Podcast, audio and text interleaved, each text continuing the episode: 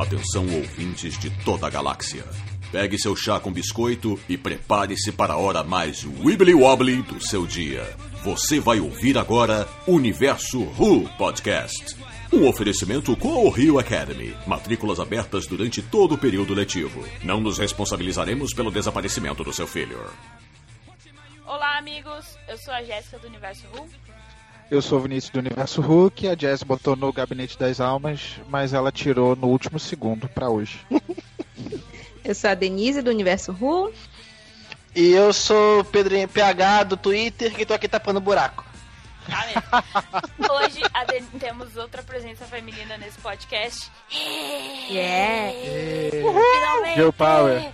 É. Hoje, hoje, menos. Eu tô feliz demais por causa disso, porque, né, tava dando mais. A Denise é a nossa, a nossa outra escritora de reviews lá do site. Aí a gente Aí. chamou ela pra participar aqui hoje. Dependendo da participação dela, assim, se a gente aprovar ela, volta semana que vem pra falar da final. Eita, que responsabilidade. Seja É, você ao tá- podcast, Denise. É. Obrigada. O, o cast vai estar lotado. Eu quero ver como é Nossa, que vai você, ser uma zona vai- semana que vem. Até Eu quero ver como é que da gente vai aguentar. Vamos lá. Então, hoje o podcast é pra falar sobre o sétimo e penúltimo episódio de Class. Está chegando ao final, semana que vem é o último episódio. Ó, e daí só teremos Doctor Who no Natal, que é daqui um mês Três mais ou semanas. menos, umas três semanas. E daí teremos outro podcast.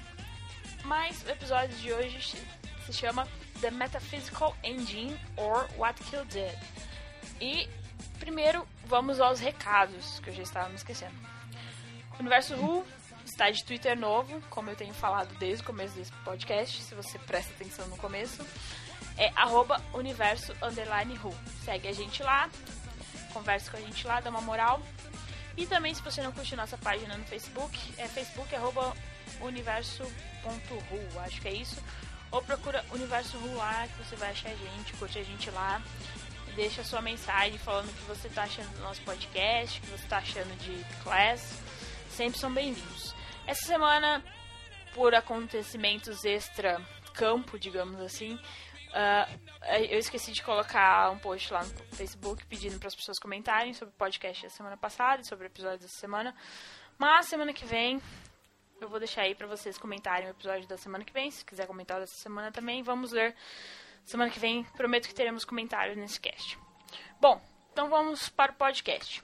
A sinopse desse episódio é a seguinte: Com a gangue presa na detenção e fora do caminho, Miss Quill aceita a oferta de Doroteia de ajudá-la a remover o arm da sua cabeça e recuperar a sua liberdade.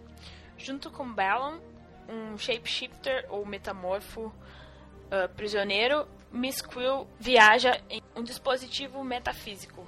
Vai para impossíveis, extraordinários e perigosos mundos, coletando materiais para se preparar para o procedimento que pode mudar a sua vida.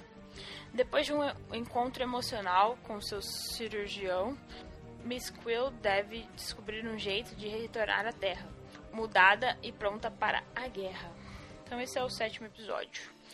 A gente começa esse episódio é, de onde começou o episódio passado, o episódio Detained, é Miss Quill levando Charlie para detenção. A gente já tinha visto isso e vemos ela indo lá para a quadra da escola para falar com a Doroteia. E nessa nesse comecinho a gente vê a Doroteia com um mecanismo e toda vestida para uma uma viagem e com um mecanismo misterioso na mão, uma, engenho uma engenhoca, digamos assim, misteriosa na mão. E esperando alguém. E eis que surge o Bellon, né, que ela fala o nome dele depois. E Balão. né, Oi? Balão. Ballon? É Ballon? Sei lá, não sei o nome. É, eu sei, Bellon, mas tipo, Bellon. balão. Balão. É. Aí a Miss Quill até pergunta se a Unit, eles mencionaram a Unit várias vezes nesse episódio, eu achei bem legal. Ela pergunta se a Unit sabe que, ele, que os governadores, outra vez mencionados, e a gente ainda não descobriu quem são os governadores, talvez descobriremos no episódio final, mas eu acho que vai ser meio complicado. Eles citam a Unity e a Miss Quill até pergunta pra Doroteia se a, a Unity sabe que eles têm que os governadores têm prision, alienígenas prisioneiros. Então vemos a aquela engenhocazinha entrar em ação. Gente, eu me senti dentro da tarde naquele negócio, assim. Eu falei, gente, é maior por dentro. O que, que vocês acharam? Que é uma tecnologia Time Lord ou é uma tecnologia Time Lord inversa, que ela encolhe as pessoas? Ah, eu não sei o que pensar muito sobre isso, não. Esse negócio ficou muito mal explicado. Não deu pra, pra ter uma noção se eles estavam encolhendo, se era maior por dentro, se era tudo uma viagem muito louca, de um ácido muito louco, de um planeta alienígena. Não deu pra sacar muito bem. Pelo menos foi o que eu achei. Sei lá, parece. Ela falou alguma coisa tipo: a gente deixou de existir passou a existir aqui. Ah, sei lá. Eu não gostei muito do conceito desse trocinho, não. É, eu também não entendi muito, não, mas a impressão que eu tive é que era tipo como se. Tipo teletransporte, tipo, desconstrói a pessoa e reconstrói no outro canto, sabe? Mas eu achei muito louco também. Não entendi direito, não. Rapaz, eu acho que, tipo, lembra das chaves do portal do Harry Potter? Foi meio que Demais. isso, sabe? É, porque, tipo, foi o meio que.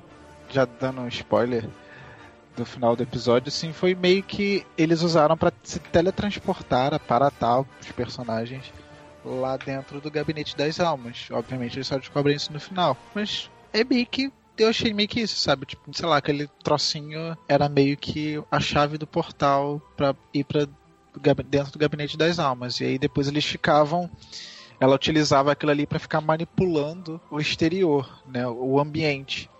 Ela também, aquela maquininha também ajudava a manipular o ambiente para poder ele ficar moldado de acordo com o que ela queria para fazer aquele determinado desafio. Não sei, ficou muito bizonho. Ao mesmo tempo que eles estavam ali no gabinete das almas, eles conseguiram coisas muito reais, que foram o, o verme, o ar, o, o Arne lá, sabe? O, o sangue do deus, essa- essas coisas todas eles conseguiram coisas muito reais. Ficou meio confuso.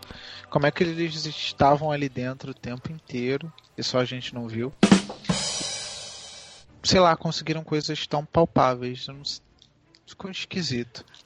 Ah, o que deu meio É. que a entender que esse negócio de conseguir coisas palpáveis era que aquela, aquela bugiganga dela lá meio que juntava a força de vontade, sabe? A fé, a crença de que alguma coisa pode ser real e jogar essa parada do metafísico pro mundo palpável. Pelo menos esses itens que você falou foi essa a ideia que deu. Mas sei lá, esse episódio eu achei o ritmo dele que não foi muito legal, sabe? Por causa da divisão que ele teve. Aí ficou muita coisa sem muito, muito sentido. Ah, então, eu também fiquei meio confusa com aquilo. Eu falei, eu falei, meu, será que eles estão. Aquele esse negócio ele encolhe as pessoas? Ou é mais por dentro? Como- Querido encolher as crianças. O que, que é? Querido encolher as crianças? Ou é uma mini tarde? Não sei, eu fiquei meio. Foi meio confuso mesmo. Mas tirando essa parte, aí eles se transportam, teletransportam pra um lugar que a, a Doroteia explica que é como se fosse o paraíso do Zorn. E a gente vê o Bellon caçando alguma coisa. E a hora que ele pega assim, ele faz todo um mistério. E fica todo. Começa a. Eu não sei porque que ele começa a gritar, mas tudo bem. Até a Miss Quill pergunta. Aí ele pega um bicho na mão. Aí a Miss Quill fala assim: Nossa, você fez todo esse. Tudo isso pra pegar um bichinho que parece com um gatinho. Aí vem a melhor frase do episódio. O, o Bellon pergunta se gatinhos são perigosos. E a Miss Quill responde que só se insultar os seus adoradores online. Eu achei isso muito Ai de quem, ai de quem insultar gatos na minha frente. É, o Vinícius tem dois gatos. De vez em quando eles fazem uma participação especial aqui no cast. É, de vez em quando eles participam. E pelo que deu pra entender, os Zorn lá, eles alimentam, eles se alimentam de lembranças, né? Que a Doroteia faz a Miss Quill começar a lembrar das coisas. E daí eu achei legal que a Miss Quill lembrou, começou a lembrar da infância dela. E uma informação muito necessária para o final do episódio, que eles jogaram no começo do episódio, que quando um Quill, uma mãe Quill dá à luz, ela morre. Porque os filhotes fazem igual alguns filhotes de alguns de aranhas, né, e algumas outras espécies, eles se alimentam da mãe. E daí até a Miss Quill fala que isso é um conceito muito que ela não concorda muito, mas que acontece. E essa informação vai ser muito importante para o final do episódio, como eu já disse. Aí a gente tem conversa, blá blá blá. E pelo que pareceu esse episódio, parecia os 12 trabalhos de Hércules, que eles iam ter que ir de lugar a lugar para cumprir uma tarefa seguinte, eles tinham que ir para outro lugar para conseguir alguma coisa para cumprir a tarefa final, que era tirar o bicho da cabeça da Quill. Só que ao mesmo tempo, eles não deram muita informação do porquê que eles estavam indo em cada lugar, não contextualizaram é, a estadia deles em cada lugar, sabe? Ficou, é, como é que eu posso dizer? Ficou bem Solto? é solto, mal explicado. É, do nada veio a- aquele inferno launiano, depois a, a deusa que ficou meio. Foi um monte de coisa que você fica. What? What the Né? fuck? Pelo que eu entendi foi assim. Eles tinham que ir lá pro lugar dos Zorns, que é, como a Dorothea explicou, ah, o paraíso dos Zorn, porque eles precisavam dos feromônios pra acalmar o bicho que tava dentro da cabeça da, da Miss Quill.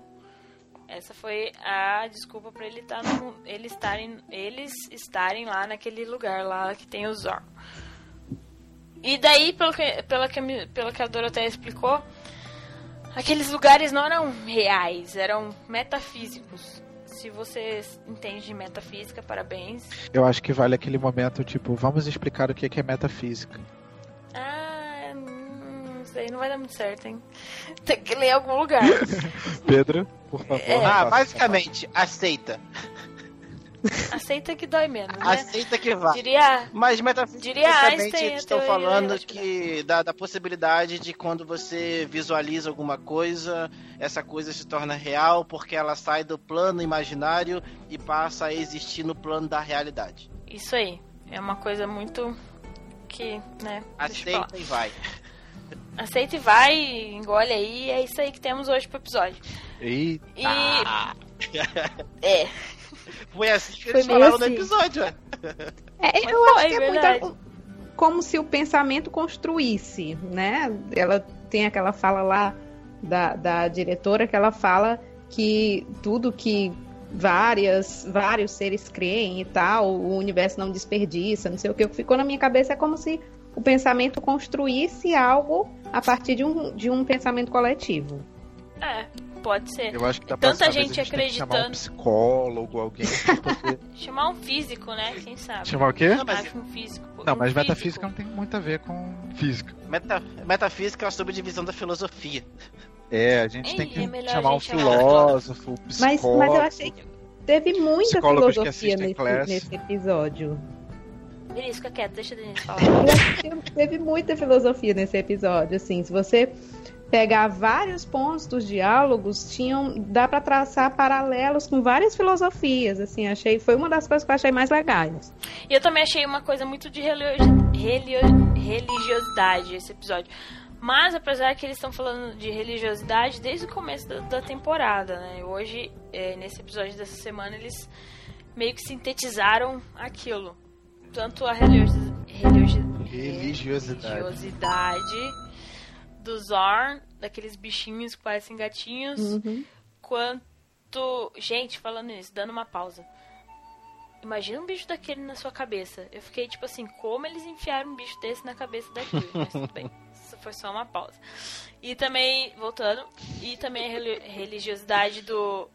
Eu acho que eu acho que E até da Miss Quill. Ah, eu acho que ele vai crescendo dentro do da, do como é que se diz? Do cérebro. Cabeça? É, da cabeça. Eu acredito que tenha sido colocado ele bem pequeno e ele vai se desenvolvendo ali dentro do cérebro. Eu acredito que teria mais consequências se ela passasse muito mais tempo com aquele verme. Como você falou, ele vai se cabeça, né? É, ele vai se alimentando de memórias, então, obviamente, é, conforme o tempo vai passando, mais memórias você tem, mais memórias ele tem pra se alimentar, e maior ele vai ficar. Ele vai chegar àquele tamanho que a gente viu no episódio do Cruz. Eu fiquei meio assim, como isso é possível. Ah, e a gente também descobriu que os governadores acham que as fendas, aquelas fendas aparecerem em Coal Hill, Coal Hill não são acidentais, que tem um porquê daquelas fendas estarem aparecendo em Coal Hill. Em Coal Hill. A explicação é porque senão não ia ter seriado, né, gente? Então, alô? alô? Né? Corta, vamos cortar o papo furado. Ai, Mas tirando isso, eu achei, eu achei interessante, porque como se é possível, apesar do Doctor ter explicado no primeiro episódio e tudo mais, mas não é à toa que apareceram essas fendas foram da quinta temporada de Doctor Who para aparecer agora em em Class. Nenhum comentário a respeito disso, então vamos para o próximo tópico. Tô achando maravilhoso esse cast, cara, sem as pessoas dando É porque a primeira parte desse episódio, convenhamos, a parte da, do paraíso do, dos Arnes e a parte da do, do ninho lá da deusa da, da Miss Quill foram bem. ah, foram bem qualquer coisa, né? Foi assim, ah, a gente precisa encher os 40 minutos desse episódio com um monte de coisa. Então vamos colocar um monte de filosofia aleatória e psicologia e conceitos de metafísica aqui. Vamos fazer ceninhas legais e meio massa velho. Pra mim, a única parte que foi legalzinha mesmo, que tem alguma, algum conceito maneiro mesmo do episódio, foi a parte que os caras, ele, ele se descreve lá como sendo seres que fluem, que eles vivem em fluidez con- constante. E o inferno pra eles, eles viram estátuas. Cara, eu achei isso muito maneiro, muito maneiro. Realmente, pra mim, a parte que ficou melhor foi essa parte do inferno, por toda essa, essa todo o paralelo que você consegue traçar, assim, dessa questão da fluidez. E, e teve um, um diálogo quando eles vão falar da questão da história mesmo do Balon, Belon, enfim, é, dos refugiados, e eles fizeram meio que, que é, é, eles fizeram uma coisa que você liga com a crise dos refugiados hoje na Europa. E é muito bacana, porque eles usaram inclusive um verso de uma poesia feita sobre os refugiados. Ai, sim, eu até anotei o nome aqui, deixa eu procurar. Apoio, abrindo só um Gente, parênteses, gente. já que a Denise citou. eu tava dormindo muito nesse episódio. Eu Ah, eu. várias, várias coisas que vocês estão falando, eu tô. Isso aconteceu. Ah, relaxa, eu dormi na parte da Miss Quill também e vamos que vamos que vamos. É por isso que o Vinícius tá quieto hoje. Ah, obrigado. Não, ah, eu admito que quando começou essa parte do, do inferno dos caras lá, a primeira, primeira cena assim, eu pensei, do, eu lembrei dos Weapon Angels. E aí tem umas estátuas que parecem realmente assim de fundo. Va- Mas voltando, ó, já que a Denise abriu esse parênteses do, do poema e da imigração, pra quem tiver interessado, eu fui pesquisar também a hora que eu tava vendo o episódio. A poetisa se chama Warson Shire. Ela é uma escritora que nasceu no Quênia, mas cresceu em Londres. E o poema chama Casa. Se você colocar lá no Google. Depois eu vou colocar o link no post pra quem quiser ler. Ah, e a Miss Quill cita só uma parte, só uma linha do poema, mas o comecinho do poema, primeira estrofe, é assim: Ninguém sai de casa a menos que casa seja a boca de um tubarão. Você só corre para a fronteira quando vê a cidade inteira correndo também. Então é. E o poema é um pouquinho grandinho, mas fala sobre essas questões da imigração também, como a Denise estava falando. E outra curiosidade sobre essa. sobre a, a escritora é que para quem é ligado no mundo pop, o, li- o novo o último álbum da Beyoncé, o Lemonade, é baseado. Ela teve uma participação gigantesca. Ela basicamente fez o álbum inteiro para Beyoncé e é um dos álbuns mais incríveis que eu já ouvi na minha vida. Se você não ouviu, ouça. Obrigado. Então, esse era o parênteses que a gente tinha. A parte do, do Paraíso dos Arns, pra mim, é, foi muito assim pra introduzir o que é que eles iam fazer. Não sei, não sei se eles queriam criar uma coisa que era mais simples pra que a gente pegasse a ideia do que eles iam passar o episódio inteiro fazendo, que era visitando aqueles lugares atrás de alguma coisa, né? Aí a gente descobre que o, a, o Bellon é um Wow, seja lá o que isso for. É um tipo. E ele tá na Terra. se- é, como fala? Ele assumiu a forma de um Zygon. Ele assu Isso, ele assumiu a forma de um Zygon. Algo que eu não esperava que acontecesse em Class, eles citarem um Zygon. Gostei da referência. Depois, Capitão América gostei muito prova. da referência também. Capitão América prova. Super a prova. É, ele e a Miss Quill até falou assim, um, transmorfo ou metamorfo imitando outro. Isso foi muito metalinguagem, segundo a Miss Quill. E a gente vê que ele tá na Terra porque a Doroteia, e se você assiste Doctor Who, você sabe que desde aquele episódio maravilhoso com o Capaldi sobre os Zygons, os Zygons são protegidos na Terra, né? E os Lau aparentemente não. E o Bellon até fala que quando ele veio pra Terra, depois que o planeta dele foi destruído tudo mais, quando ele chegou na Terra, as pessoas chamaram ele de monstro. E ele matou uma família, pelo que ele contou. E foi a Doroteia. A Doroteia falou que era por isso que ele estava preso. Então a gente vê que ele e a Miss Quill têm muito mais em comum do que eles imaginavam. E é isso aí. Só ia falar que para mim toda essa jornada foi justamente para isso, para criar o vínculo a entre. Né? É, criar aquela tensãozinha, o vínculo entre a Miss Quill e o Balão. Balãozinho. o balão. Balãozinho que é o balão. Balãozinho. E pelo que eu entendi, no inferno lá dos Lau, eles precisavam pegar o sangue do diabo deles, dos Lau, né? Isso. Pra destravar as mãos do do Balon, do Balon. Porque elas são travadas, pelo que eu entendi, e o sangue desse deus barra diabo era a única coisa que podia destravar a mão dele para ele poder fazer a cirurgia na Miss Quill. Daí a gente descobre que ele é um cirurgião uhum. também. Foi nessa parte.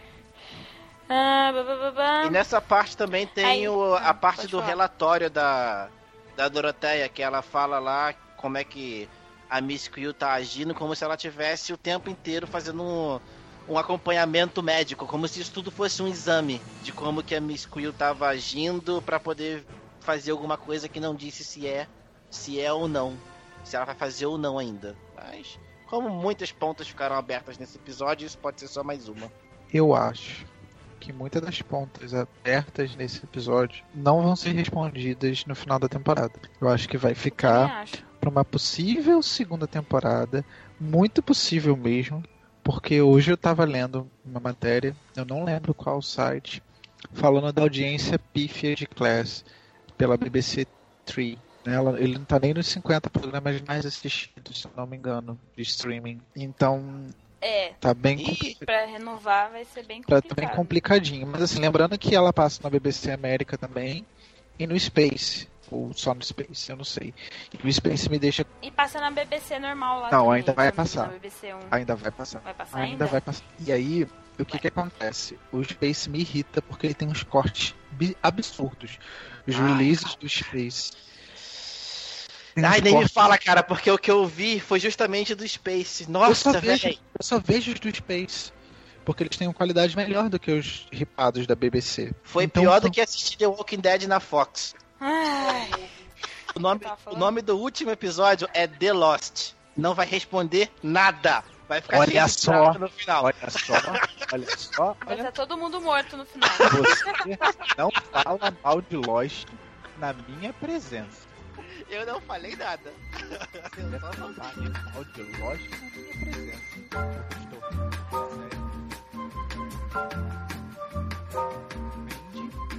depois ele, ele, ele foi ele o responsável por trazer Star Trek de volta das cinzas daqueles filmes horrorosos, tá? Não fala mal de Star Trek.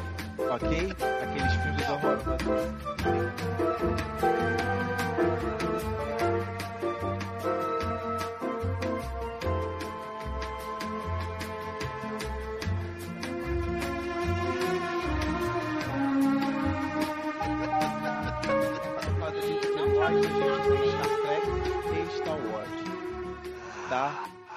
De Star novo. É por porque foi respondido. Star Wars é por causa da Disney. Ah, mas se não fosse ele, eu ia botar o Zack Snyder.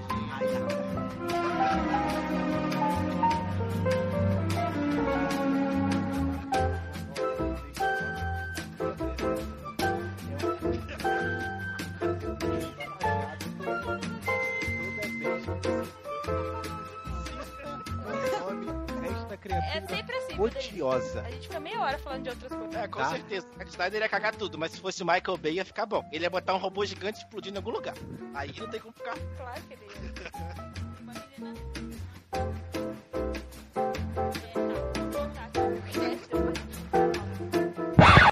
Tá, voltando. Aí gente, naquela conversa que a Miss Quill tem lá naquele que, aquele momento que eles estão tentando matar, pegar o sangue do. Vou chamar de Deus. Do Deus lá do, do La, dos Lau, Lauanianos, eu acho. Que. É, sei lá. Ah, que ele. O. O Bellon tem aquele momento de fraqueza, de covardia, como ele fala. E a Miss Quill até fala que os, até os Quill. Ficou meio confuso isso, mas tudo bem. Que até os Quill tem esse momento de primeiro medo, né? Ela não chama de covardia. Ela chama de primeiro medo. Aí a Miss Quill até fala uma frase bem bonitinha que soldados sem que não não tem esse medo, essa covardia, são inúteis. Que soldados sem medo eles ganham batalhas, mas não ganham guerras. Daí esse momento fofo, criando aquela camaradagem entre a Miss Quill e o Bellon novamente. E daí a gente vai para O dispositivo de novo. Aí vai pro dispositivo. dispositivo de novo. Que aí mostra que a Doroteia, na verdade, é, sei lá, uma estagiária, que ela tá ali, ela não sabe de nada. Ela tá o tempo inteiro Fica pesquisando, lendo as lendo as anotações. anotações e ela tá ali porque ela se voluntariou, porque ninguém queria salvar a Quill. Isso. Hoje a gente tá bem linear nesse cast, né? Eu tô até impressionada. É, cara, eu tô muito curiosa pra saber quem são essa história desses governadores, assim, porque eles citaram a Unity várias vezes, mas sempre como, como é, esses governadores sendo meio que contra a Unity. E o pior é Tipo uma concorrência. isso, assim, tipo, tendo uma visão diferente, né? De, de Aham. como fazer as coisas e tal. E o pior é que, assim, pelo que a gente tá vendo, pelo que a gente já viu do que vai ser o próximo episódio, isso não vai ser tratado agora. E a gente não sabe se vai ter essa segunda temporada. Então, assim, mas eu acho que, que é, é uma questão para que se eles conseguirem desenrolar numa próxima temporada, vai gerar muito, muito muitos desenrolares interessantes, eu acho. Talvez até envolvendo o próprio Doctor, não sei. Ai, gente, eu, eu, eu ficaria muito triste assim se Class não fosse renovado pra segunda temporada, porque tudo bem, a série é fraquinha, mas é tão gostosinha de assistir, sabe? Eu vou sentir falta de fazer os podcasts de Class. E vou sentir falta de ver Class, eu vou sentir falta dos personagens. Tem personagens que eu realmente gostei e que eu não, que, não estou preparado para, tipo, não vê-los nunca mais. Eu vou sentir falta da Miss Quill. Eu vou sentir Tá falta de odiar o Ram, tá? Ai, cara, ai, caraca, não fala não, velho. Tava bom esse cast até agora. Tava muito bom. Ai, por- até estava, Ah, né? cara. Ah, a gente, a gente teve um comentário no site sobre o podcast passado falando que a gente tem ódio gratuito pelo, pelo Ram. Aí o último lugar, penu, é, o último lugar que eles têm que pegar alguma coisa é no paraíso Kiliano, Qui- Qui- Quilian- Kiliano, que a Miss Quill começa a explicar sobre o conceito de paraíso dos Quill, que tem a deusa que nasceu, que saiu do, do mundo inferior, Mundo inferior. onde ela foi aprisionada e que a Miss Quill fala que os Kilianos não acreditam mais naquilo, que eles só acreditam naquilo só quando nascem e olha lá que eles percebem que não tem ninguém que vai ajudar eles a não ser eles mesmos. Nossa, olha, se tem uma parte nesse episódio que ficou a lá, foi essa parte. Deus do céu, eu não entendi nenhuma. Não Nada. entendi.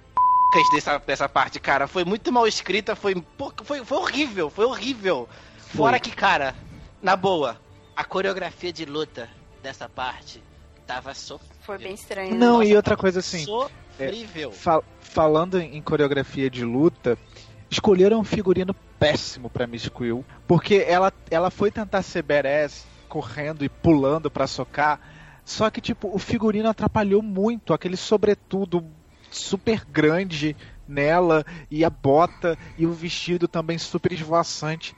Maluco, ela tava. O, o, figu... O Vinícius virou agora É, figurinista. figurinista. Ah, cara. Clóvis Bornai, vai lá. Vai, Vinícius. Cara, Vamos ver. A Denise é a parte sensata desse cast. Denise, o que você achou dessa parte do paraíso Olha, nossa, obrigado, que eu nem, te- nem, nem pude terminar de. Não meu é pra terminar, você tá falando demais. Não, assim, A parte que eu gostei com relação a essa questão aí desse paraíso, na verdade, foi mais pro final, quando a Miss Quill dá aquele chilique lá, porque o Bellon tipo, matou a deusa, sei lá o que dela, que o chilique eu achei meio. E daí, né? Mas, e aí ele vem com, com aquela história de que.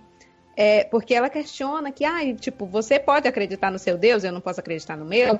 E ele vai com aquela questão de que eles aquela crença dele faz parte dele, né? E que ela não, ela estava se deixando convencer por uma coisa que ela tinha acabado de ver, em detrimento de toda uma vida que ela já tinha vivido e que ela tinha acabado de falar que eles não acreditavam. Então, assim, para mim isso trouxe é, mais uma dessas questões filosóficas, assim, para a gente refletir sobre quanto da gente é, é, é o que as nossas crenças são, sabe? É meio estranho, assim, mas eu achei o diálogo inteligente nessa parte. Nossa, eu. Uh, uh... Só é, isso que salva. Tudo... Só isso. Igual a gente. Como a gente falou no final, o episódio estava tudo trabalhado, né, em questões filosóficas. Se você prestar atenção, não prestar atenção na história e prestar atenção só nessas partes filosóficas, é, dá para você ficar pensando um bom tempo a respeito, tipo, nossa, mas e aí, será que eu sou assim? Será que isso é mesmo?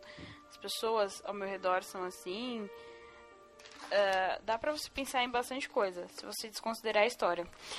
E a gente descobriu que a Quill tinha um namorado lá no planeta dela e que ela perdeu ele na guerra. E ela ficou muito abalada com isso porque ela foi presa e ela falou que isso meio que aprisionou alguns sentimentos dela. Ela ter perdido esse amor, ter um verme na cabeça dela, aquela coisa nojenta. E a Miss Quill até fala antes que uma vida sem liberdade não é vida.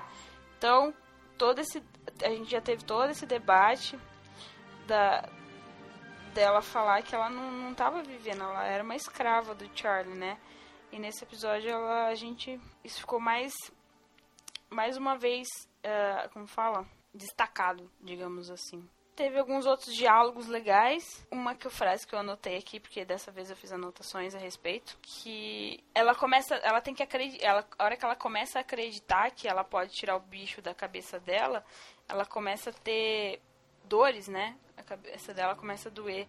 O bicho começa a se movimentar de uma forma que causa dor. Então, quanto mais ela acredita que vai dar certo a ideia da Doroteia de tirar o bicho da cabeça dela, mais dores ela tem. E daí a gente vai pro final do episódio, onde o Bellum consegue tirar o bicho da cabeça dela, que foi uma parte bem nojenta, falando, diga-se de passagem. Ah, e a gente não falou o que eles foram fazer lá no Paraíso dos Quill, né? Eles foram pegar a cabeça da deusa lá, pro, só pro Bellum poder ver como que é a estrutura de um cérebro de um Quill. E como a Miss Quill é a única que tá viva, por isso que eles foram pra parte da deusa lá. Gente, eu achei. A única parte nojenta que eu achei mesmo foi a. Ele tirando o bicho da cabeça da Miss Quill. Aí a gente descobre como que ela ficou com a cicatriz que ela apareceu no final do episódio. Eu, eu achei assim visualmente chocante. Tanto que eu, só, eu assisti o episódio a primeira vez e tipo, vi aquela parte porque não estava preparada, mas a segunda eu já coloquei a mão no meio da tela. Achei bem. bem cruel. Oh, gente. E daí o procedimento até que foi rápido, né? Ele tiro, eles ficaram 30 minutos andando pelos, pelos lugares pro procedimento durar tipo 2 segundos. 30, mi 30 minutos rodando de universo para universo para enfiar o dedo no olho da mulher. Isso aí, basicamente isso. Foi isso. Aí a gente vai pro final, que é aquele momento amor e paixão da Miss Quill do Bellum. A Miss Quill acorda e percebe que ela tá num lugar cheio de areia. E a Doroteia aparece em forma de holograma explicando que todo aquele tempo eles estavam dentro do gabinete das almas. Eu, vocês entenderam? Eles estavam todo o tempo no gabinete das almas ou só no final? Pois é, isso que, isso que ficou confuso. É aquilo que a gente falou, a gente não sabe se eles estavam o tempo todo ali, como é que eles conseguiram coisas tão palpáveis, estando dentro do gabinete das almas. Achei legal que, tipo, o gabinete das almas é maior por dentro. É isso que eu falo, gabinete das almas é maior por dentro. Mas assim, ficou bem confuso, nós. assim, sabe? Cheio de, de, pequeno, de pequenos grandes buracos aí nas, nas explicações dessa história. Mas, né, pra quem já tá acostumado com Angels Take, Take Manhattan. É. não, Eu tenho um, um, um sentimento de amor e ódio por esse episódio. Eu também. Eu Não sei o que falar. Todo eu mundo. também. É, é- é tipo, é- ele. Vamos fazer um cast um dia a respeito. É, a gente pode fazer. Ah, não, a gente já tem um cast sobre. Vamos fazer um cast sobre buracos do Mofá. Nossa, Sim, vai ser um cast sem uma fim, boa. né? Vai. E depois a gente a faz gente- um cast de quantos personagens o, o Russell T. Days matou nas quatro primeiras temporadas de Doctor Who. Não, assim, sem, sem virar algo tipo guerra civil, sabe? Não, tem Seria- que virar guerra civil, senão não tem graça. Não, Pedro, Pedro gosta de treta, cara. Não pode virar guerra civil, Team Mofá, Team Russell T. Davis, hashtag Team Mofá. Então, Hashtag olha Team só. Mofá. Não, mas. Team of Tem mofar. Ah, tá. Então. Mas olha só, não, não, não tem que ficar com essa guerra civil assim de quem fez melhor Mofá. Doctor Who, sabe? Tipo. Exceto. Cada um tem um episódio, uma temporada boa e outras ruins. É. Assim. A- O Moffat teve temporadas boas e ruins. e O, de- o Russell também. É, As melhores coisas das É, eu temporadas do Russell foi os episódios que o São Mofá os episódios do Moffat. gente, o Pedro é minha alma, gente. Meu Deus, eu achei que isso não existia no mundo real. Gente, olha só. Eu sempre falei Quero isso. avisar pra todo mundo que em breve nós teremos o primeiro casamento virtual do Universo Who entre a nossa host e o nosso sempre convidado Pedro Henrique, tá? Eles dois vão só ter um casamento. isso se for mais de quatro estrelas. Isso. Só se você for mais de quatro estrelas em Nosedive. Tá? Ai, onde está? No eu- Gabinete das Almas, que Eu é tô por vendo, dentro. tô vendo o episódio aqui agora. Aí eu tô justamente Ai, naquela cena Ah. pós-coito da Miss Quill com o balão lá. E aí dá um que, que a close. nossa convidada vai Dá um close nisso? na cicatriz. Mano, que cicatriz horrível, cara. Que mal feito. Muito mal feito. Parece qual? da, da, da Miss Quill. Parece que pegaram o batom assim e passaram na cara dela, sabe? Tentando imitar o Sub-Zero. E ficou horrível. Sub-Zero. Daí a Doroteia aparece lá em forma de. Aparece em forma de. O lugar? Não, peraí, Denise, Oi. você tem algum, tem algum comentário a respeito de se eles estavam no gabinete das almas todo aquele tempo ou só lá no final? A impressão que eu fiquei foi que eles não estavam lá, não, só no final. Exatamente Só por conta de- dessas coisas que eles conseguiram pegar. Mas, enfim, é tudo muito metafísico, não dá pra dizer nada com certeza, né? Eu também tive essa impressão de que só no final, que depois de que a cirurgia até foi feito da cirurgia em diante, estava tudo no gabinete das almas. Antes eles estavam realmente passando em realidades paralelas aí. Ou seja lá o que era. Eu também, eu acho que eu ent- eu entendi isso daí também, que eles estavam em realidades paralelas, em mundos metafísicos, digamos assim. E no final, na, na hora da cirurgia, eles estavam lá no gabinete das almas. Atra- Eles entraram lá usando o dispositivo que a Doroteia tinha. Que ela não explicou de onde veio, né? A gente ficou meio tipo, de onde apareceu isso, mas tudo bem. E a Doroteia explica que pra sair de lá, só um Só tem, pode voltar. só tem energia pra Só um. um pode sair de lá. Isso, só tem energia pra um voltar. Eu não lembro por que, tinha que ser no gabinete das almas. Porque, É porque porque- ela tinha mais chances de sobreviver. 4% a mais de Isso chance. que eu ia falar. 4% terreno. a mais terreno, O terreno rodeando. imita muito o planeta Roger, né? Que é o planeta dos Quilianos também. Então ele aumentava em 4% a chance de sobrevivência da cirurgia. Da Miss Quill. Ah, e daí a Miss, a Miss oh, a Dorothea explica que só tem energia pra. aquele dispositivo só tem energia pra um sair lá do gabinete das almas. O que eu não entendi também, porque ela não usou o dispositivo, no final ela não usou o dispositivo pra sair do gabinete das almas. Ela só falou, a Miss Quill só falou pra mostrar o caminho pra ela. Ou ela usou e eu não percebi. Não, usou não. E daí eles tinham que lutar e só um ia sair de lá. Ah, mas a, a Miss Quill não queria. E num primeiro momento o Bellon também não queria. Mas a hora que a Doroteia mostrou que ele tinha uma sobrinha perdida na Terra, eles começaram a brigar. E ele pega a arma que a Doroteia deu pra Miss Quill, que ela conseguiu a arma da Miss Quill de volta. Vocês entenderam? Aí o- no final da luta, assim, na hora que eles meio que desistem de lutar, a gente vê que a Miss Quill tem mais misericórdia que o Bellon e ela achou que ela ia morrer mesmo e que ele ia matar ela. Vocês entenderam por que, que a arma tirou ao contrário na hora que ele usou? Eu acho que ele. E na hora que ela Eu acho que esse era o último teste. Eu acho que foi tipo um teste mesmo, assim. Pare... Ah, a impressão que eu tive foi que eles, eles manipularam a arma pra funcionar daquele jeito, assim. Tipo, quem atirasse morria. Ah, é, acabei de ver a cena que a arma realmente atira pra trás. Eu, eu cochilei nessa cena, eu achei que ele tivesse atirado na própria cabeça. Aí agora que eu vi aqui, não, que realmente o tiro saiu por trás. Mas essa não é aquela Pula, arma que a. Miss Quill tinha dado no primeiro episódio pra April pra matar o Shadow King, que ela atira por dois lados? É, então, por isso que eu fiquei meio assim. Se ela tira dos dois lados, era pros dois morrerem. Não entendi. Será que só se um Quill atirar que ela atira certo? Não entendi. Cara, Não, aí não é porque senão não, não ia atirar na, na cena final do episódio anterior, né? Exata, foi é essa parte aí que eu achei mais doido, assim, porque a arma funcionou daquele jeito com o cara e depois ela usa a mesma arma e atira direito. É, eu fiquei assim, será que só se um Quill usar a arma que ela vai atirar normal?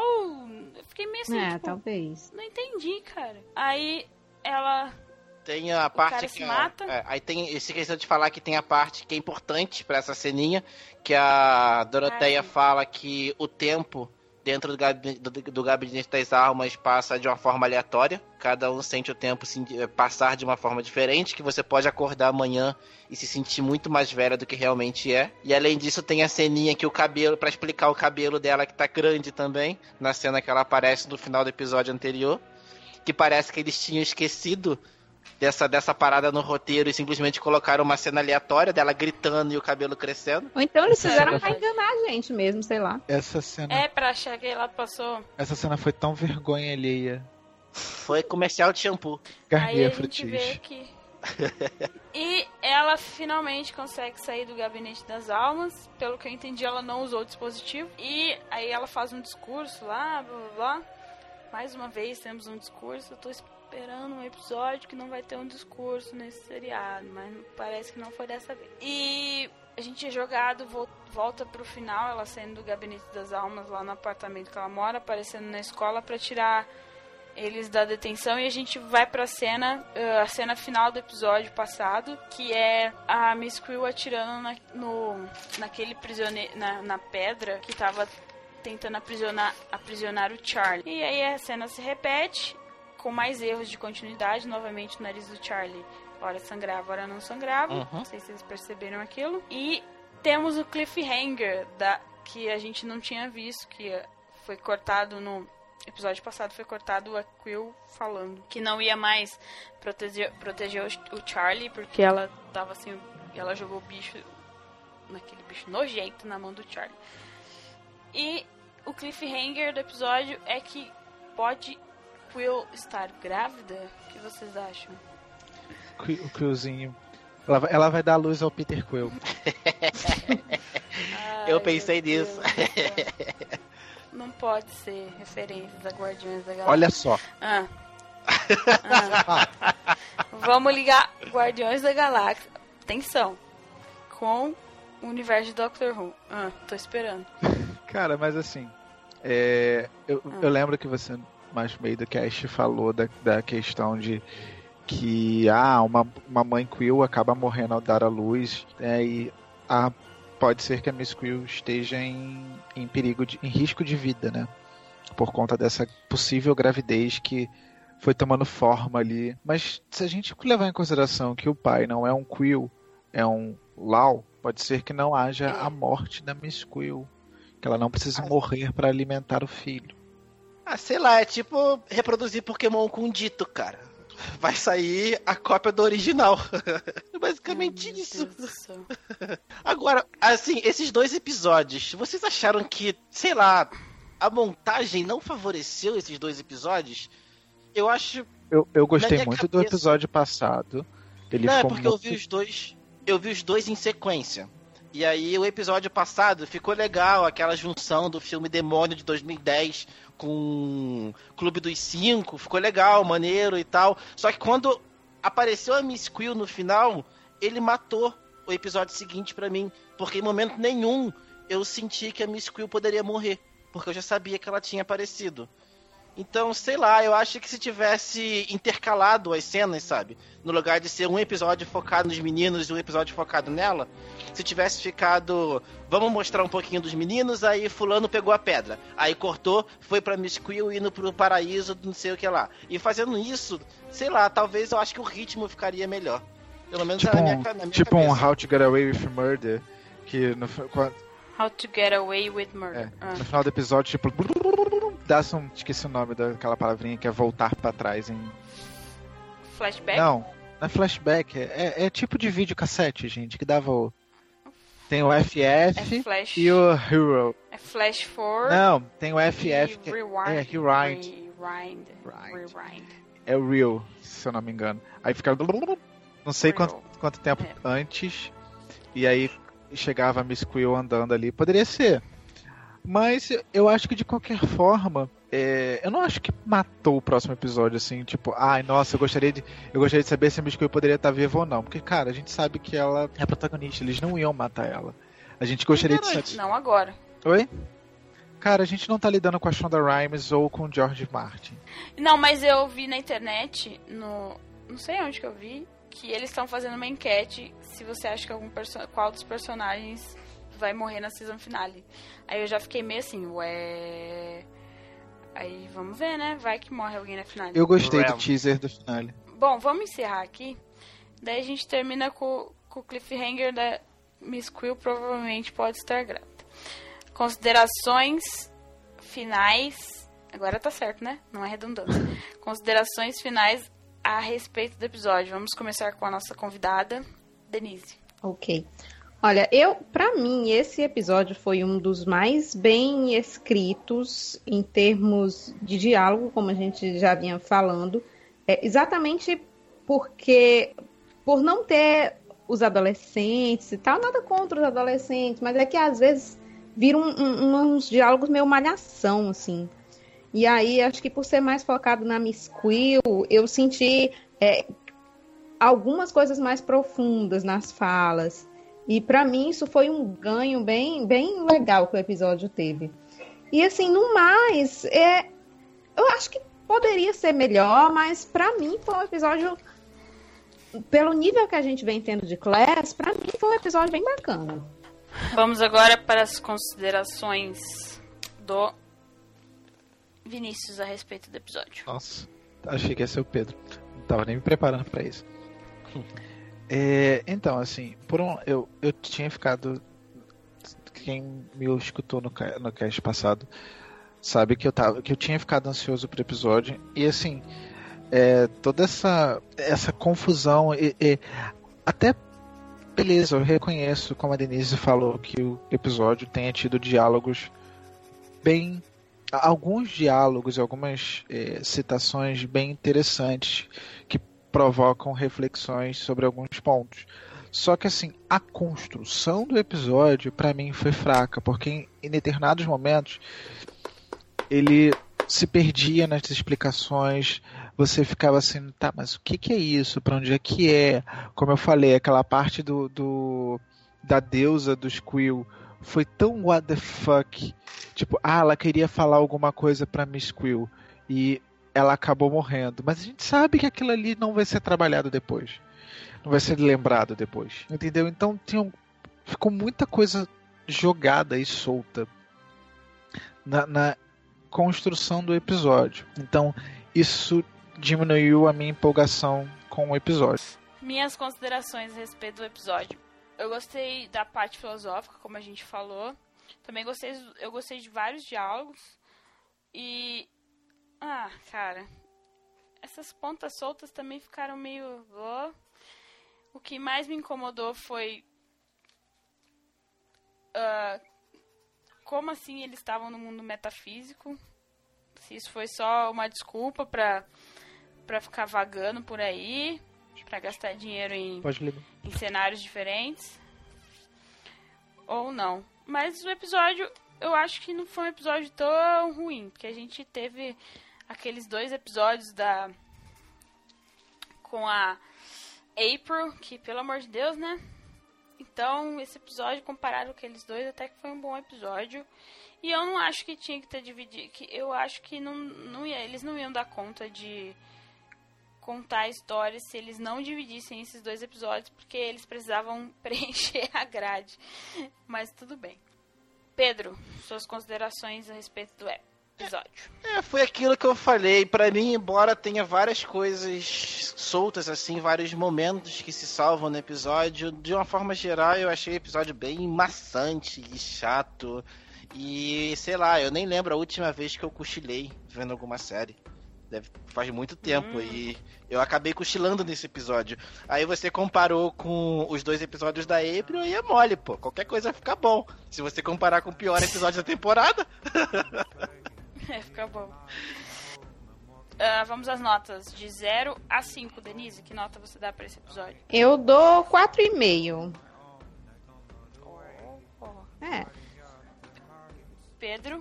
É. 3,5 eu dou 4 para esse episódio.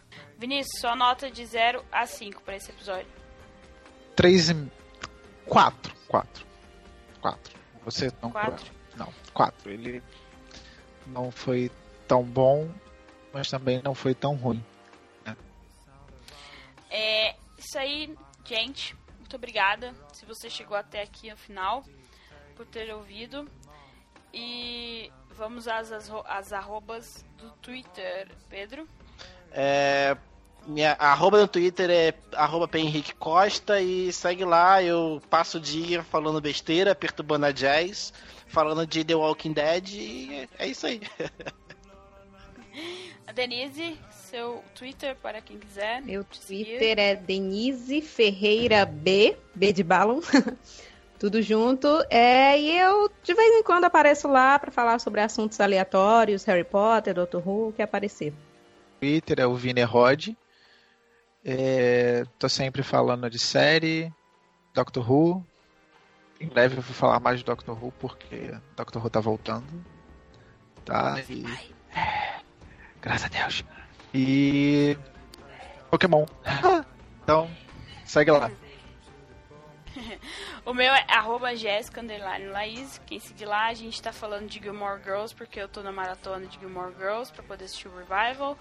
Nesse exato momento estou falando sobre o final da quinta temporada, o qual eu estou com muita raiva da Rory, mas espero que isso passe nas próximas temporadas e no Revival. Quem quiser me acompanhar lá falando de Gilmore Girls, Doctor Who, e futebol, porque meu time tá caindo, então eu tô muito brava com isso. Ah, tudo bem.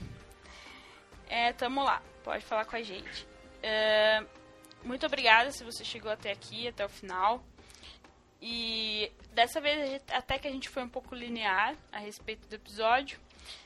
E é isso aí, gente. Segue a gente lá no Twitter, curte a nossa página no Facebook. E um assunto não relacionada a séries, mas Força Chape, Força Chapecoense. E se tem alguém de Chapecó ouvindo a gente, não sei, vai que um dia.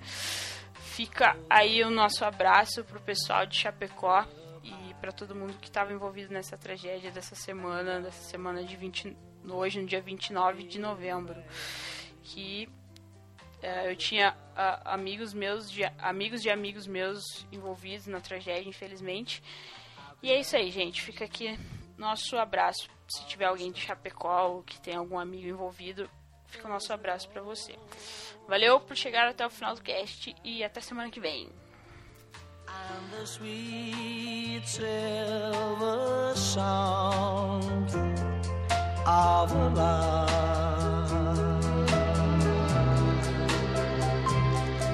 Walk on.